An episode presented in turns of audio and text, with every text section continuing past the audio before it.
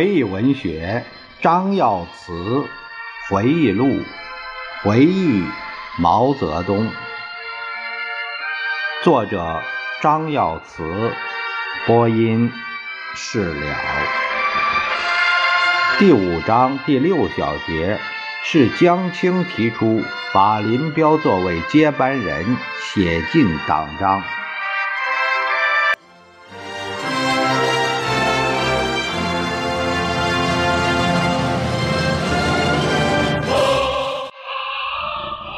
林彪折戟沉沙后，我始终想不通一个问题：为什么要把林彪作为接班人写进党章？是谁提的？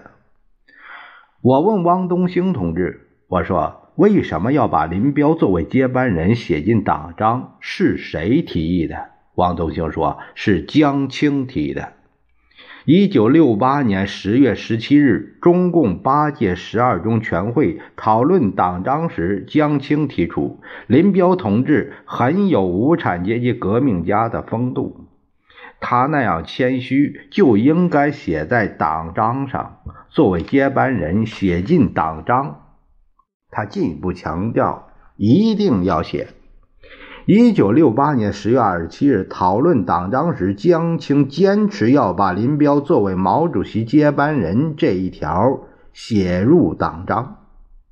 一九六九年四月，中央讨论修改党章的会议上，江青说：“林彪的名字还是要写上，我们写上了，可以使别人没有觊觎之心，全国人民放心。”张春桥第一个赞成，他说：“是这样，写在党章上，这就放心了。”康生极力吹捧林彪，他说：“八届一中全会确定林彪同志为毛主席的接班人，是关系到我党、我国今后命运，关系到我国革命和世界革命的大事。林彪同志很谦虚，他要求。”把党章草案提到他的那一段删去，我们的意见这一段必须保留。林彪同志是毛主席的接班人，这是会上公认的，是当之无愧的。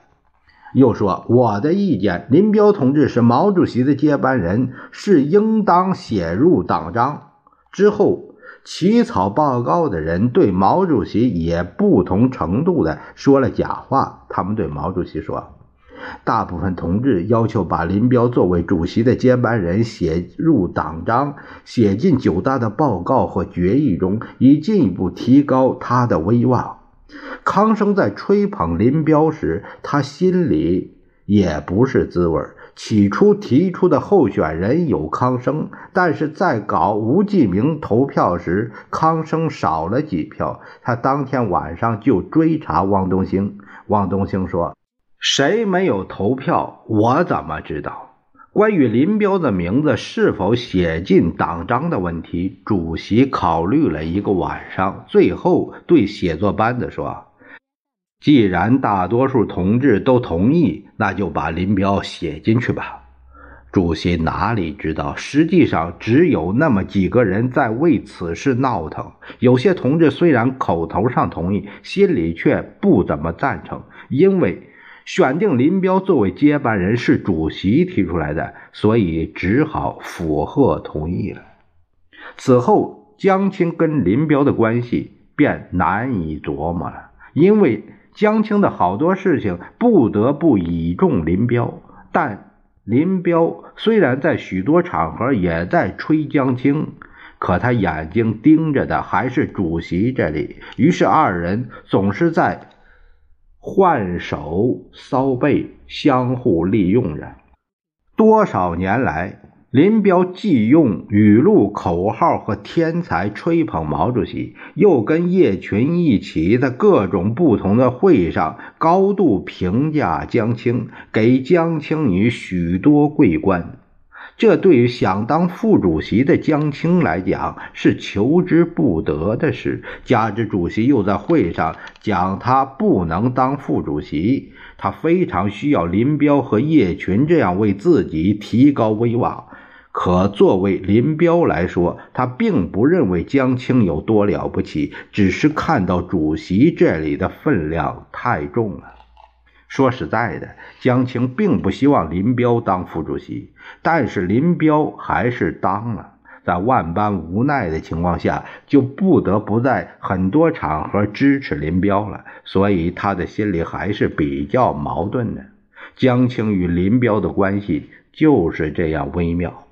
江青与林彪尽管在相互支持，都不公开他们各自心中的账。江青好事可以做，坏事做起来也特别心狠手辣。林彪对此是很害怕的。那么，陈伯达对江青与林彪二人的态度呢？陈伯达是文革小组组长，江青是副组长，天天处在一起，对江青了如指掌。他最初跟江青搞得很亲密，但发现江青经常张狂害人，担心自己落个不死不活的下场，所以后来只好倒向林彪。而林彪正缺文人，很快林陈搞在了一起。尽管陈伯达找林彪做了保护伞，但他哪里斗得过江青啊？本来九大的政治报告，主席只是由陈伯达、张春桥、姚文元三人起草，但张瑶跟江青是铁了心的，在文人相亲和男友共鸣中，陈伯达一下子孤立了起来。但陈并不罢休，他的姜确实比张春桥、姚文元辣得多。他很快就写出了政治报告。尽管张瑶联合了康生，但送到主席这里还是晚了一步。这天晚上，陈伯达把报告呈送给主席，主席当时提出了一些修改看法，陈伯达坐在一旁一字一句地记录了下来。陈伯达离开主席这里显得很得意，他把主席的意见报告给了周恩来，却没有给江青、张春桥、姚文元讲一声。于是江青就拿此事对陈伯达开刀，说陈伯达封锁主席的声音，勒令陈伯达做检查。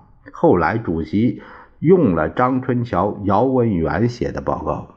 虽然陈伯达根据主席的意见修改了报告，并呈送给了主席，但主席连拆也没拆，就在信皮上批道：“退陈伯达，毛泽东。”听说陈伯达拿着退稿大哭了一场。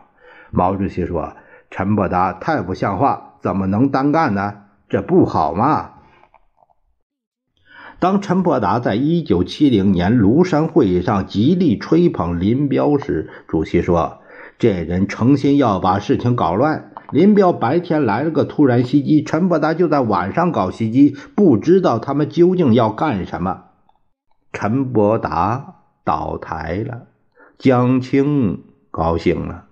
封锁毛主席的消息问题，江青没有整倒陈伯达，陈还是排行第四。可这回陈伯达什么也没有了。江青兴奋地四处请客，说：“陈伯达早就该整一整了，现在终于把他拉下来了，真是大快人心。”一九七零年十一月十六日，中央下达的关于陈伯达反党问题的指示中，把陈伯达定性为假马克思主义者、野心家、阴谋家。林彪跟陈伯达不一样。作为接班人，他是被写进了党章的，所以主席当时还是很慎重的。如果把林彪与陈伯达拉到一起来批，这对中国许多人来讲是不好接受的。因此，主席思考再三，决定保林批陈。就是在党内开展批陈整风运动中，主席也很少提及林彪的问题。但毛主席没有想到，林彪在此后开始磨刀了，阴谋政变，谋害毛主席。当时毛主席做出保林批陈的决定，其用意是很清楚的。过了一段时间，江青大概感到林彪还是稳的。觉得写进党章的东西还是管用的，于是他给林彪拍了一张学习毛主席著作的照片，发表在第七八期的《人民日报》核定刊和《解放军报》核定刊上，题目为“孜孜不倦”，署名为“峻岭”。当林彪出逃后，江青摇身一变。成为毗邻的先锋，被任命为林陈专案组的主要成员，位子也一下子显赫了起来。在党和国家的领导人中，他排行第四，居于周恩来、康生之后。一九七一年十月三日，中共中央下达通知，为彻底审查。弄清林陈反党集团的问题，中央决定成立中央专案组，集中处理有关问题。中央专案组由周恩来、康生、江青、张春桥、姚文元、季登奎、李德生、汪东兴、吴德、吴忠十人组成，在专案组领导下设立工作机构。由季登奎、汪东兴两位同志负责进行日常工作。各地各单位今后凡向中央上报有关林陈反党集团的揭发材料，统一以绝密亲启件送交中央专案组统一处理。这些工作量是很大的。当揪出了林彪一批黑干将后，我明显的看到主席的身体精神不如从前了，一下子变老多了。他后悔选定林彪作为接班人，他对国家的前途命运苦苦思虑，白发骤增。我们无不为毛主席的身体而焦虑。而江青却趁这个机会四处表现自己，踌躇满志。早在九大时，他就想当副主席，这回似乎该轮到他了。为了表白自己的立场，他声讨林彪。这几年，他采取种种阴险毒辣的手段，想把我干掉。他还说：“我是在与林彪的接触中，并同他进行斗争中，逐步了解了林彪。”江青似乎忘记了，林彪作为接班人，就是他要求写进党章的，是他首先提出来的。他真是一个善于脑筋急转弯、忍熟自圆其说的人。